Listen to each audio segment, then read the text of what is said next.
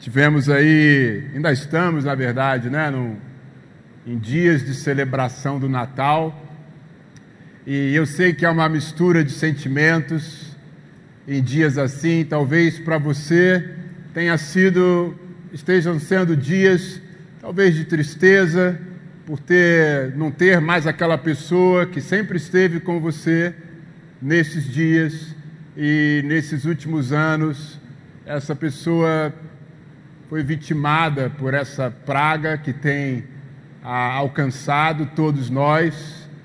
Talvez não, para você que está me ouvindo, me vendo, de fato tenha sido um dia muito especial de, de celebração com a sua família, de celebração da vida, de alegrias, de presentes. Então, para todos vocês, eu quero dar um bem-vindo e eu quero dizer que independente de como você se encontra hoje de manhã, a mensagem da palavra de Deus, eu acredito de todo o meu coração que ela vai atingir você, que ela vai alcançar a sua necessidade, porque a Bíblia é viva e ela consegue, como se fosse uma massa de modelagem, ela, ela consegue entrar na tua alma, no teu coração, na tua mente, independente do teu estado. Se você se colocar hoje com o coração aberto para ouvir o que ela tem a te dizer.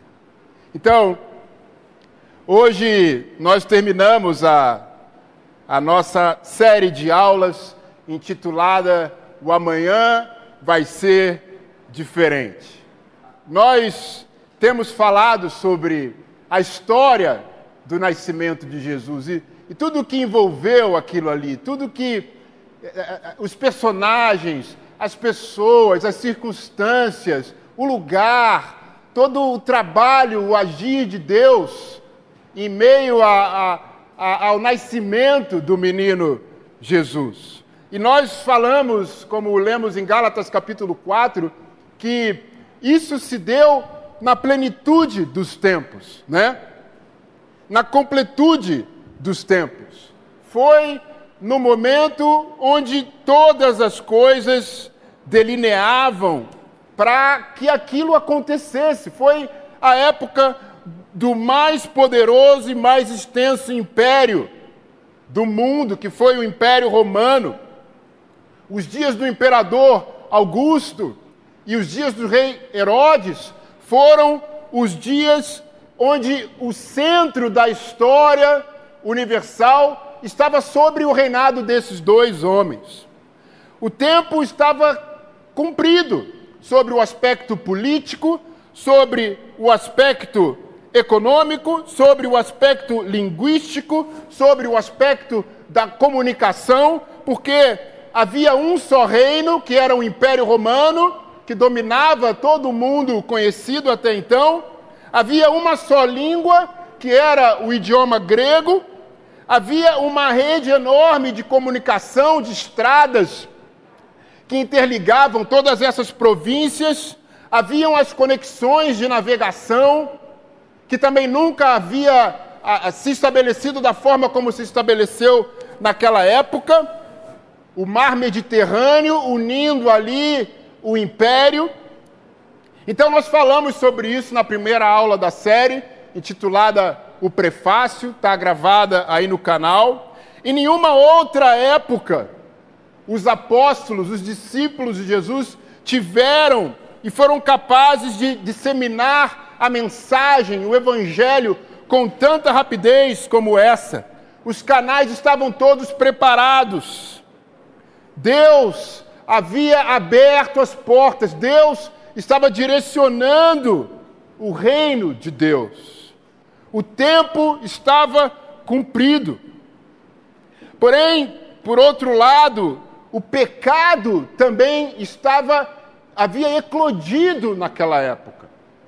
As filosofias, especialmente gregas, estavam derrubando a ideia dos deuses que era uma velha fé Havia uma mistura, como falamos na segunda aula um pouquinho, a, a, intitulada a, é, Conexões, né?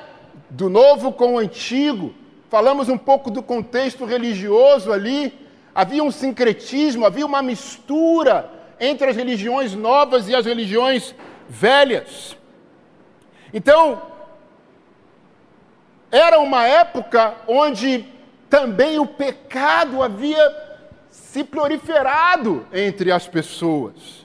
Aquilo que não correspondia à vontade de Deus e das Escrituras estava presente intensamente naquela sociedade também.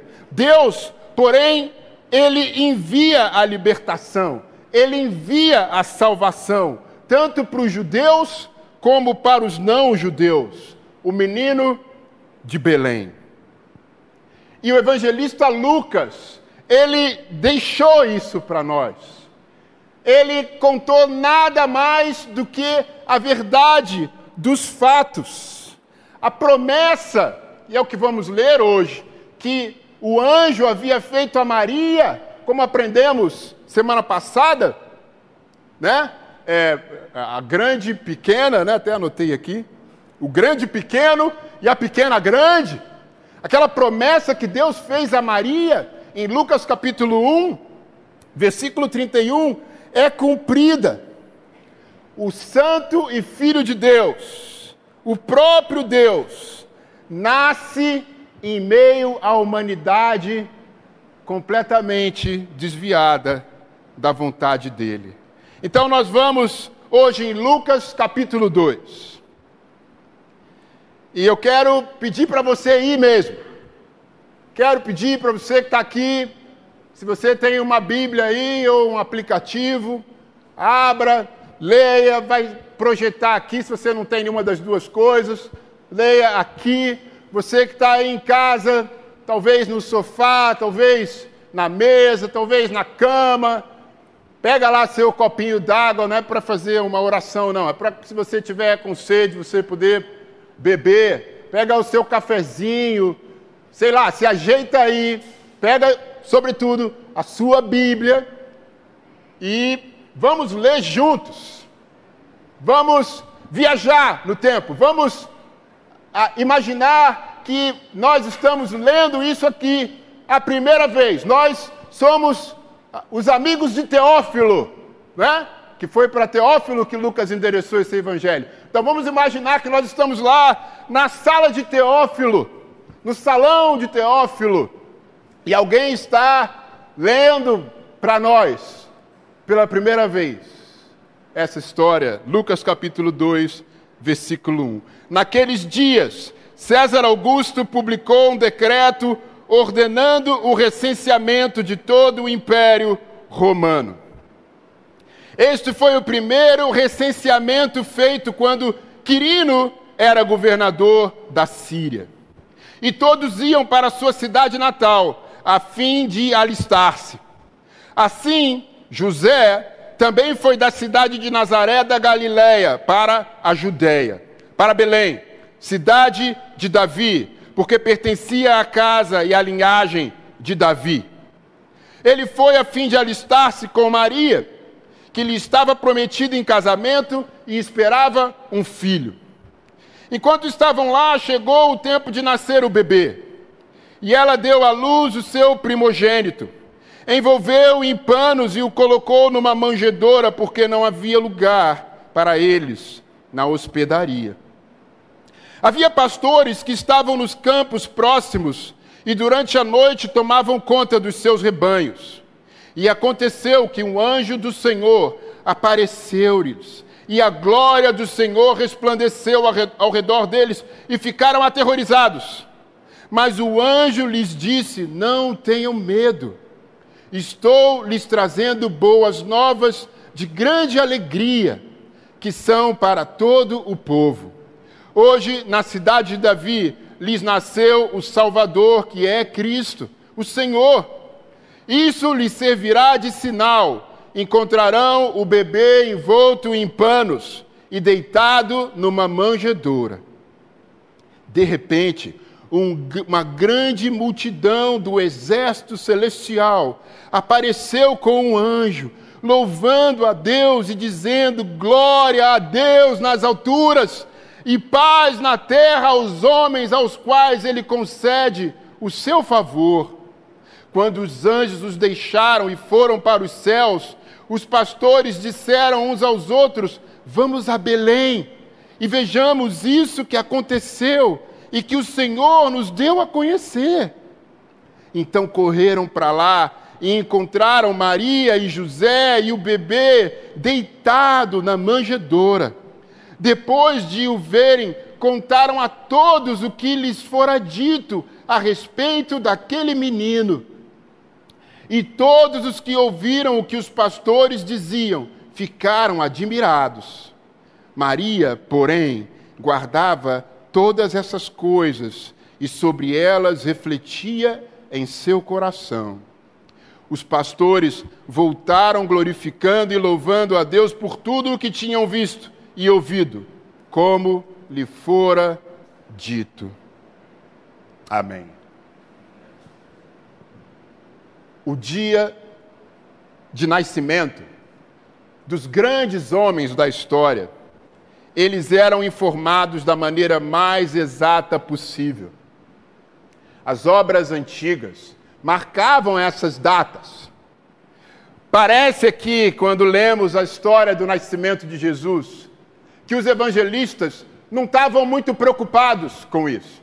Existem até estudos, se você não sabe, alguns, algumas vertentes, que acreditam que Jesus não nasceu em dezembro, nasceu na primavera, em maio, junho ou julho, ali. E os evangelistas, eles não estavam muito preocupados com isso. Eles não estavam preocupados em redigir uma biografia sobre Jesus. Eles não, eles não estavam preocupados em redigir uma obra historiográfica sobre Jesus. O propósito dos evangelistas era despertar a fé e não comunicar um conhecimento.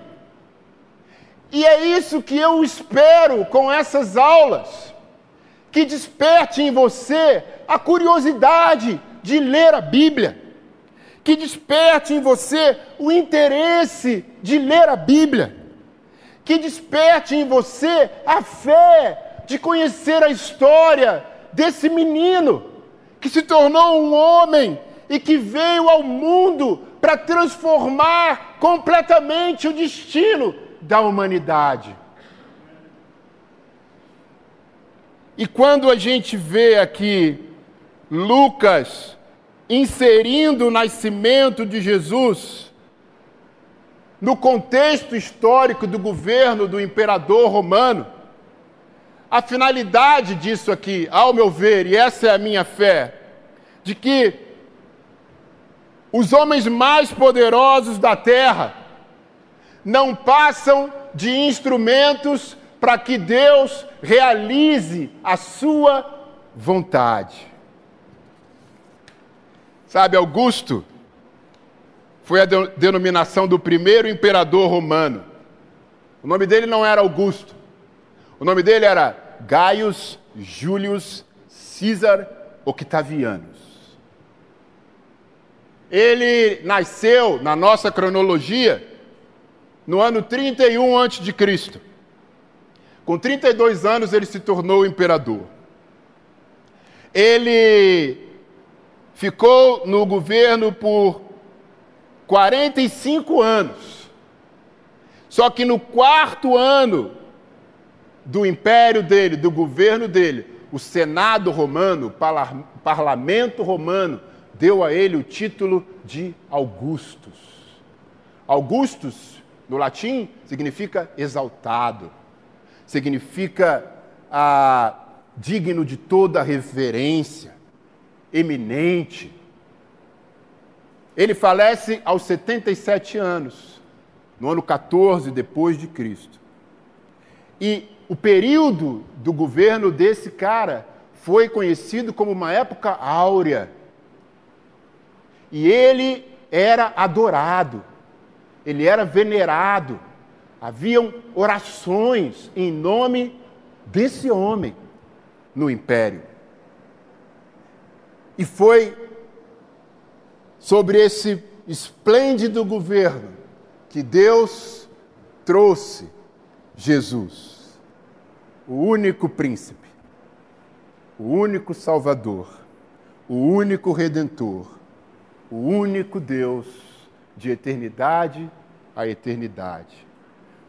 Um recenseamento é feito, como lemos aqui, uma ordem imperial, onde cada cidadão do império tinha que dar seu nome, o nome da sua esposa, seus filhos, seu patrimônio, sua renda. Para quê? Para pegar a grana, para calcular os impostos. Alguns historiadores falam que o resultado desse censo foi de 60 milhões de cidadãos. E sobre a Palestina, a Judéia e a Pérea e a Galiléia, o peso anual dos impostos era de 800 talentos, que era o termo que eles usavam. Um talento significava mais ou menos 26 quilos de ouro ou prata. Então você faz os cálculos matemáticos aí. 800, de 200 a 800 talentos por ano. A Palestina ali tinha que dar para o Império Romano. E você tem que pensar que o cara que cobrava o imposto, ele também pedia um arregozinho. O rei Herodes também pedia um negocinho para ele também.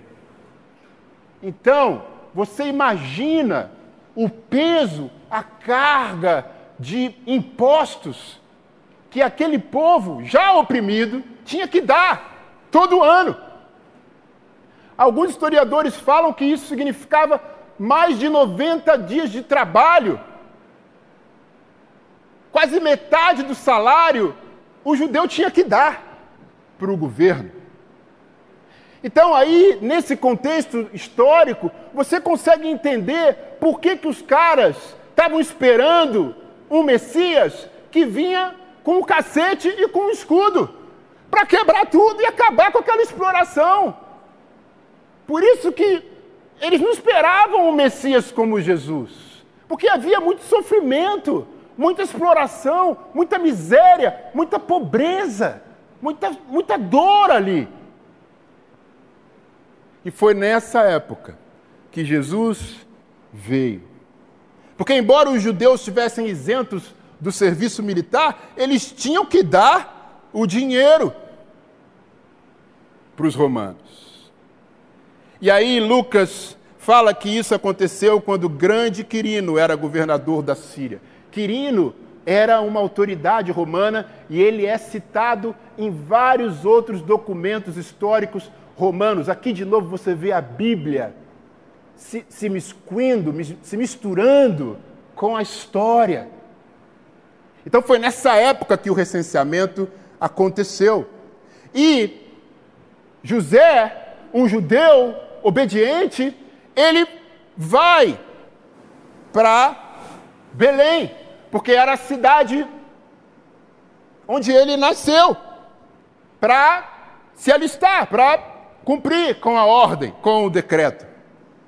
Mas, quando você lê a Bíblia, você vê que tanto o decreto como a decisão de José, um judeu obediente, elas convergem para que a profecia de 700 anos atrás se cumprisse. Como a Bíblia fala em Miqueias, capítulo 5, versículo 2. O profeta Miqueias, ele vai falar há 700 anos antes sobre Belém. Ele fala: "Mas tu, Belém, Efrata, embora pequena entre os clãs de Judá, de ti virá para mim aquele que será o governante sobre Israel. Então você vê aqui a profecia se cumprindo. a profecia de que Belém, que de Belém sairia o rei, o governador. Então, tudo aquilo ali que está acontecendo por detrás, na coxia, como fala no teatro, né? A mão de Deus está ali, ó, empurrando, mexendo cada coisa, para que a vontade dele acontecesse. Naquela época, Belém talvez tivesse, segundo os historiadores, centenas de moradores. Era principalmente habitada por pastores e camponeses pobres. Ela distava de, de, de Nazaré, onde estava ah, José, mais ou menos 170 quilômetros. Então, alguns falam que eram três dias de caminhada, outros falam que eram cinco dias de caminhada. Era uma localidade, naquela época, extremamente miserável. Miserável. E a província romana onde eles viviam era a Síria.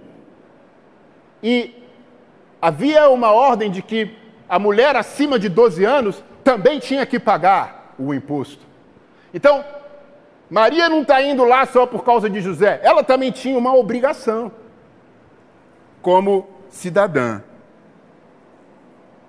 E aqui nós lemos, voltando lá em Lucas, que ele fala que José pertencia à casa e à linhagem de Davi. Então, José era da descendência do rei Davi, que viveu nesse lugar onde ele está indo, em Belém, há mil anos atrás. 1 de Samuel 16 fala que Davi nasceu em Belém, vivia em Belém. Então, José foi um homem incrível. A sua fé e a sua obediência foram essenciais para que o plano de Deus se cumprisse. Lucas não fala tanto de José, Mateus vai falar muito de José. Então, se você quiser ver a, a importância que José teve no cumprimento, a liderança espiritual que José teve na vida de Maria, a fé que José teve, a obediência a Deus que José teve, leia Mateus capítulo 2 que Mateus vai falar mais de José. Lucas não fala tanto de José. E Maria, como Lucas fala aqui, estava já ali para dar a luz. Então imagina essa viagem de 170 quilômetros no sol, o frio da noite, as estradas, os abrigos precários. Imagina o sofrimento, a agonia que esse casal, que essa mãe estava passando nessa época. E aí fala aqui que eles ah, não tinham lugar para ficar e encontraram, não havia lugar para eles numa hospedaria. Porque não havia lugar para eles na hospedaria. Sabe, eu achei um comentário interessante. Parece que não era que eles não encontraram um lugar para ficar. O que parece é que, pelo estado que Maria estava, os lugares disponíveis para ficar não aceitavam ela. Porque ela estava para dar a luz. E era um lugar miserável. Porque a palavra traduzida por hospedaria ela vai aparecer em outros lugares do Antigo Testamento, do Novo Testamento. Então, há, há uma vertente da história que fala que Maria e José, como vários judeus faziam, eles devem ter ficado numa casa de, de amigos ou familiares. Há uma vertente histórica que fala isso. E aí, nessa casa, ele, ela deu a luz. Eu li um comentário que uma casa, nessa época na Palestina, os animais, eles, eles ficavam num, num, num nível inferior da casa. Não pensa que era uma casa de campo, como você conhece no, no, no Facebook, não. no Airbnb, no Booking, no hotel urbano. Não era, era miséria. Então dizem que, alguns falam que os animais ficavam num, num nível abaixo e, e, e, e, os animais eram separados da casa por um, pelo, pelo coxo, pelo, pelo lugar onde se comia. Outros já acreditam que, que, que Maria e José, na verdade, eles foram para uma gruta. Que eles estavam nessa, nessa hospedaria, nessa casa, mas que na hora do nascimento José leva ela para uma gruta. Porque geralmente o coxo dos animais, o lugar onde se alimenta os, alimentava os animais para essa vertente dos historiadores, era numa gruta, que era muito comum na Palestina, essas cavernas. Então alguns acreditam que, que Jesus nasceu numa caverna, numa gruta onde os animais comiam. E é interessante se foi assim mesmo, porque Deus encarnado em homem se abrigou no útero de uma virgem. E essa virgem foi dar à luz, vamos dizer, no útero da terra, que é uma caverna. Né? A caverna é um lugar profundo do planeta. Aquele que o universo inteiro não pôde conter, se conteve no útero de uma mulher, no útero da terra. Deus, aqui, se de fato foi assim, estava se auto-esvaziando pelo ser humano. Às vezes, para que um relacionamento dê certo, seja ele qual for, a gente precisa se auto-esvaziar. Se a gente ficar ali defendendo a nossa bandeira, defendendo a nossa opinião, se a, se a gente não consegue se conter, ceder, se auto-esvaziar, dá ruim. Então, essa relação de Deus com a humanidade, esse auto-esvaziamento de Deus, se deixando entrar no útero de uma mulher, se deixando nascer numa gruta, no útero do planeta, me ensina que eu também, dentro das minhas relações, eu preciso experimentar esse auto-esvaziamento, esse, esse, essa anulação de mim mesmo. Porque aí funciona.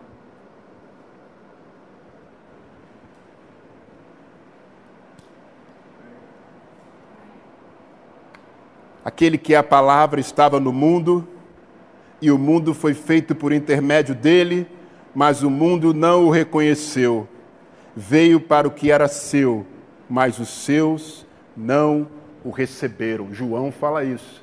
O evangelista João, no capítulo 1, versículo 10 a 11.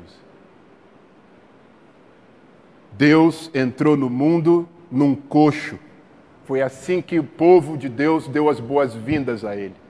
Num coxo, numa lata de comida. E saiu do mundo na cruz. Foi assim que o mundo se despediu de Deus.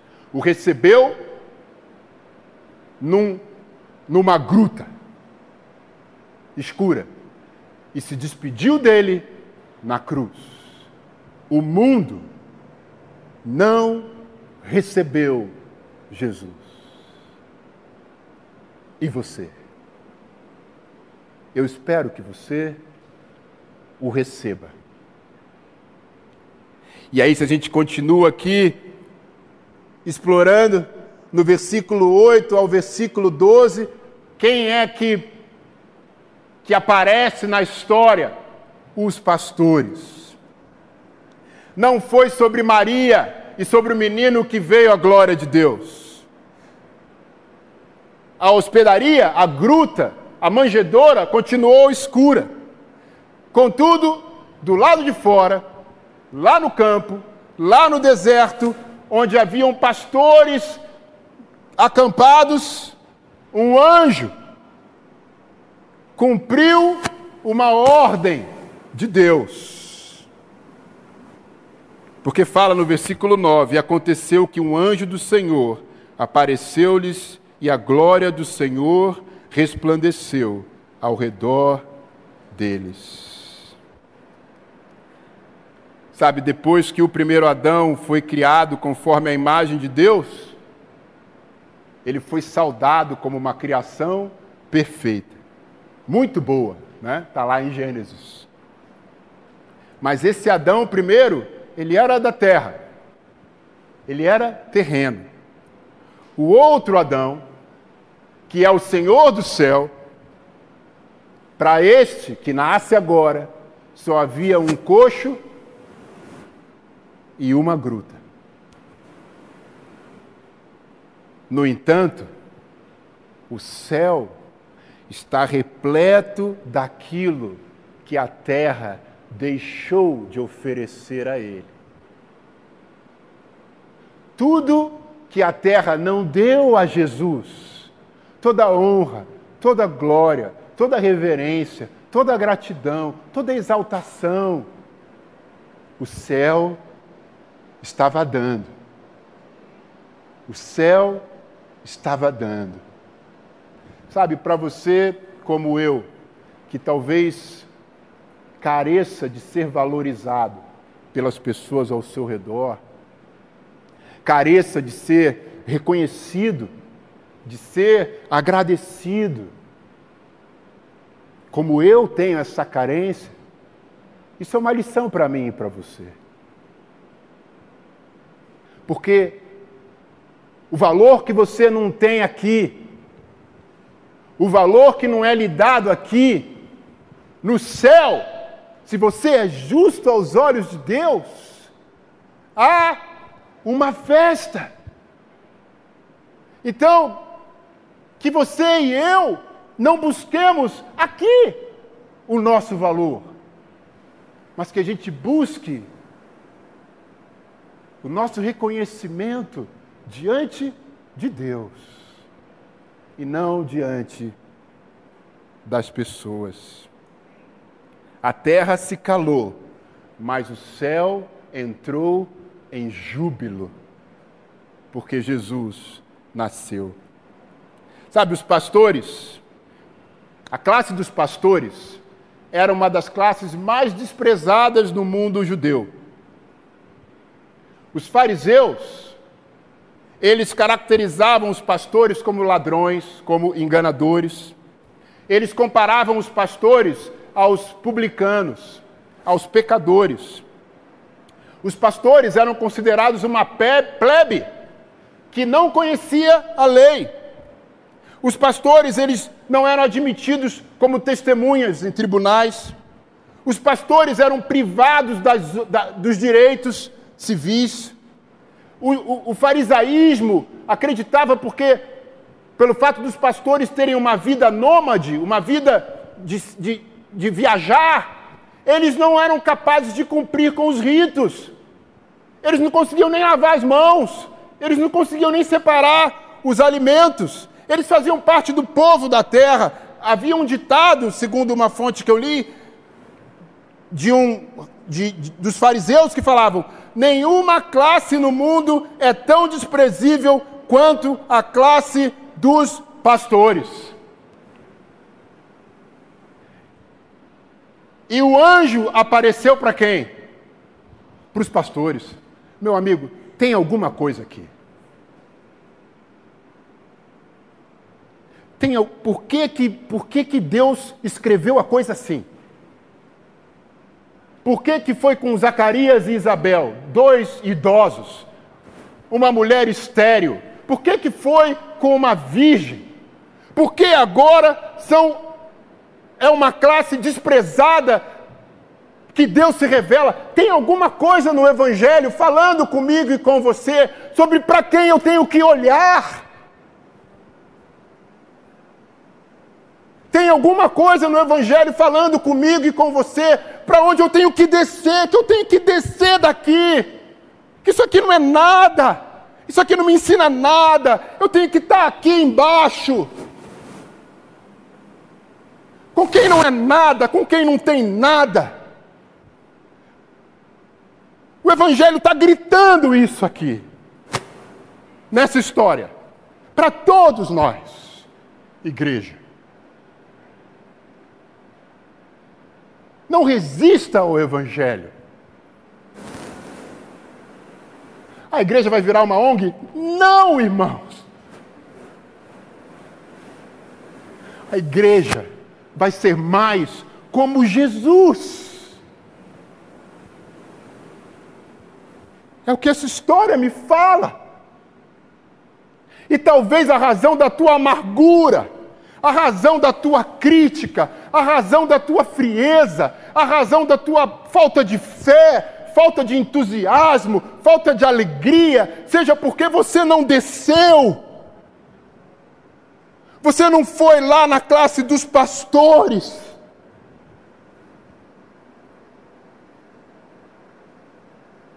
Para renovar a sua fé, para renovar a sua alegria, para renovar o seu ânimo, para renovar a sua disposição, para curar a sua mágoa. E, sobretudo, ser mais parecido com Jesus. Porque qualquer pessoa, por mais simples que seja, é digna diante de Deus e é vista com amor por Deus. Deus conhece você e eu, e Ele quer vir ao teu encontro. Aí aparece o anjo aqui, significando que o Filho de Deus chama de volta para si a humanidade. A humanidade é reconduzida ao céu a terra deve ser novamente unida com o céu, o céu se inclina à terra, a fim de anunciar à terra que também ela há de ser novamente consagrada como um lugar de honra essa claridade, essa luz, essa glória que resplandeceu sobre os pastores, ela tem que resplandecer pelo, pelo mundo inteiro, ela continua resplandecendo ano após ano, pelo mundo inteiro, de século a século, até que venha novamente o Redentor da humanidade. E o anjo se aproxima dos pastores dizendo palavras tão poderosas e tão amistosas, porque eles estavam cheios de medo. E a primeira palavra que ele fala é: não tenham medo. Essa é a primeira mensagem do Natal. Não tenha medo. Eu trago para vocês uma boa notícia, uma alegre notícia. O anjo não traz juízo, mas ele traz uma alegre notícia. Essa é a primeira característica da nova aliança que está sendo inaugurada aqui. É uma alegre notícia. A segunda é uma grande alegria. Era motivo de grande alegria. A terceira é que essa notícia era para todos que são para todo o povo, versículo 10. Era uma notícia universal, para todas as pessoas. E aí aparece o menino. Ele nasce. Ele não apareceu como o anjo apareceu na glória, né? Cheio de luz ele se tornou osso dos nossos ossos, carne da nossa carne, para que ele soubesse como nós nos sentimos e viesse a ser misericordioso e nos atrair para o alto, como membros do corpo dele, da carne dele, dos ossos dele. Ele nasceu para mim e para você. Ele não nasceu para os anjos. Os anjos não precisam dele. O diabo não quer ele. Nós que precisamos dele. Ele veio por nossa causa, porque nós precisávamos dele. Ele entra no tempo.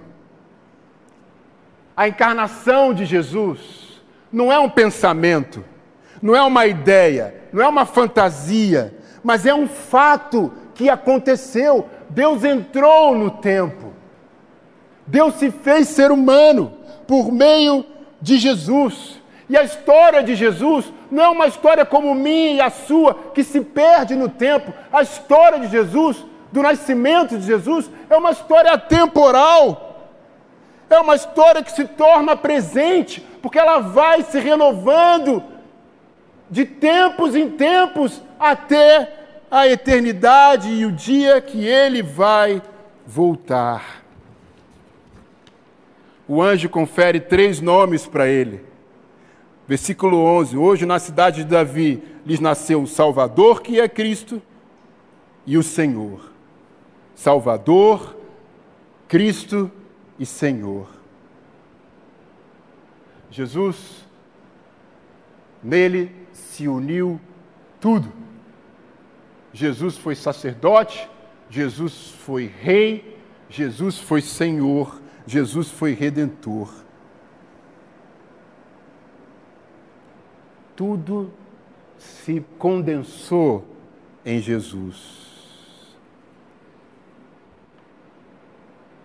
E aí os anjos cantam um hino de louvor, tem, tem um exército, aparece um exército celestial louvando a Deus, versículo 14: glória a Deus nas alturas e paz na terra aos homens.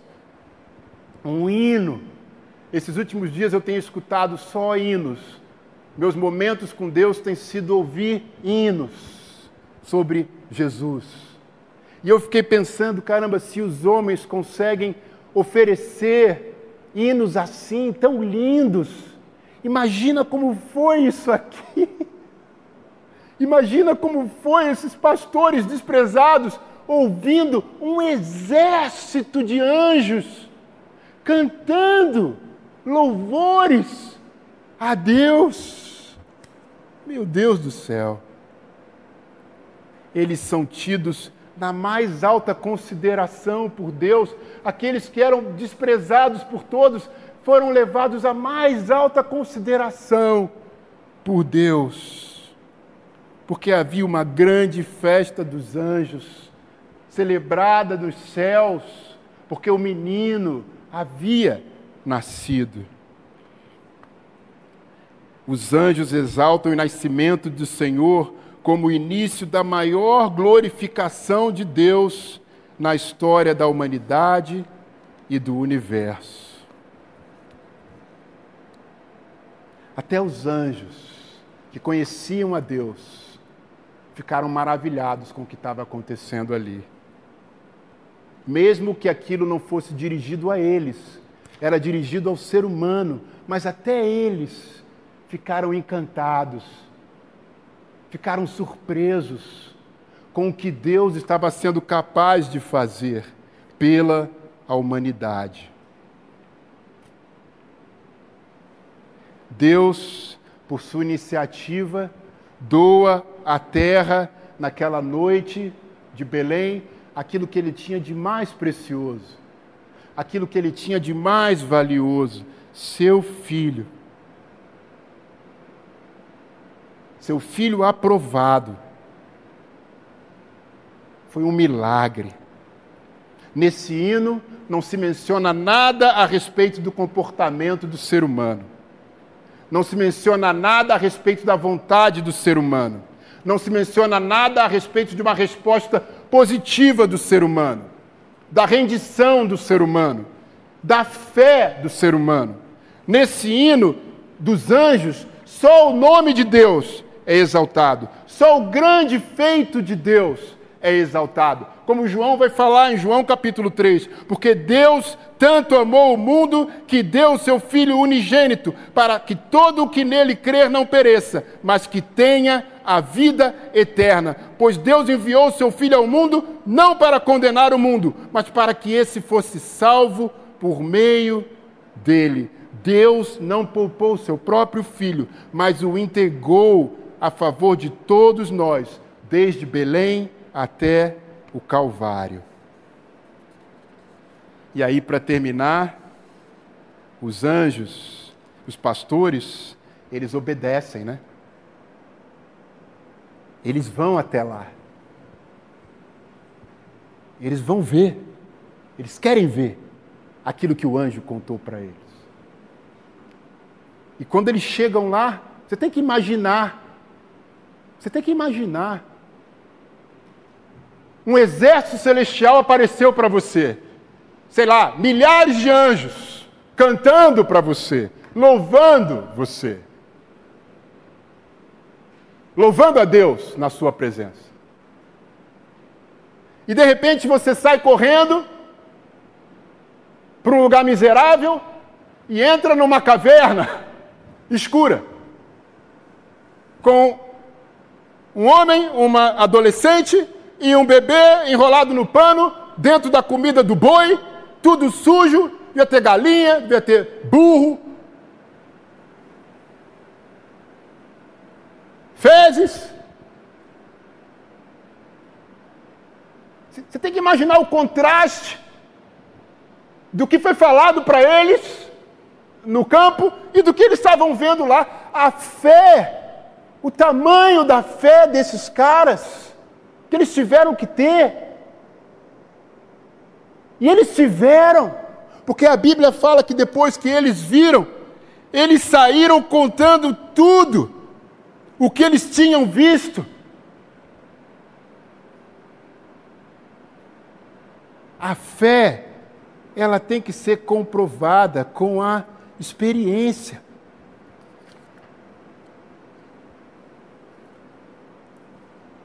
E fala que Maria guardava tudo no coração. Ela refletia em tudo. Só aqui aparece Maria na história do nascimento. Eu já estou terminando.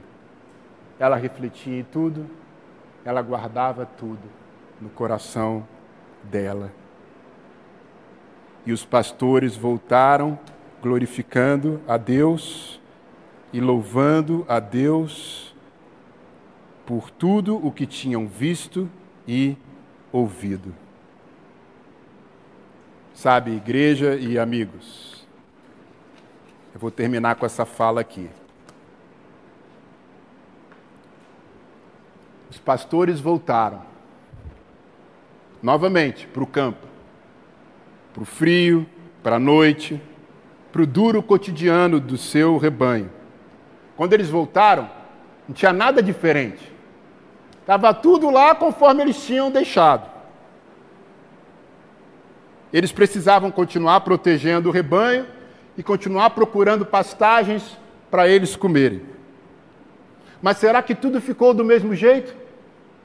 Eu acredito que não. Porque eles receberam algo novo. Tudo na vida deles havia se tornado novo. Um novo olhar para o céu, um novo olhar para a terra um novo olhar para o dia a dia, um novo olhar para dentro de si mesmo. Natal acabou, não é isso? Amanhã é segunda. Vai estar tá tudo igual.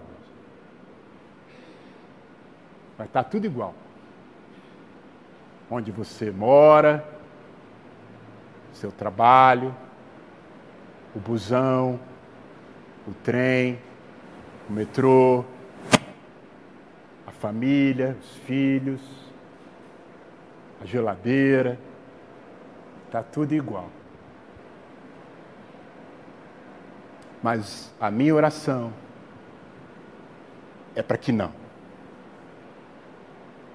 É para que nós possamos, segunda-feira, olhar diferente para Deus sentir e reconhecer o amor de Deus, esse amor imerecido que nós recebemos de Deus. E que esse amor imerecido nos motive a olhar de maneira diferente para o mundo, para as pessoas ao nosso redor, com amor, com compaixão, com esperança, que independente das circunstâncias que nos cercam na segunda-feira, a gente possa ter um olhar diferente para a vida, um olhar que enxerga um Deus que é vivo e que agiu na história para cumprir o plano dele, para nos alcançar e nos redimir. O amanhã vai ser diferente. A história do nascimento de Jesus deixada por Lucas. Deus agiu na história do mundo para salvar o mundo. Enquanto a vida transcorria normalmente, Deus estava trabalhando intensamente e escolheu se revelar para pessoas comuns estigmatizadas, algumas delas socialmente, e transformar a vida delas para sempre. Zacarias, Isabel, José, Maria, os pastores, os quais nós nem sabemos os nomes, Simeão, que foi falado aqui no Bem-vindo, que nós nem estudamos, a profetisa Ana, que também aparece nessa história, que não deu tempo de estudarmos, mas que nos deixaram um exemplo de fé e confiança inspiradores de que Deus tem um plano na história e que Ele quer usar a sua vida para concretizá-lo. Que, como Maria, nós possamos manter essas palavras vivas dentro do nosso coração, irmãos, irmãs, e que, como Lucas, nós possamos contar essa história para o mundo que nos cerca, todos os dias da nossa vida. Amém? Que Deus abençoe a todos. Um bom domingo. Muito obrigado.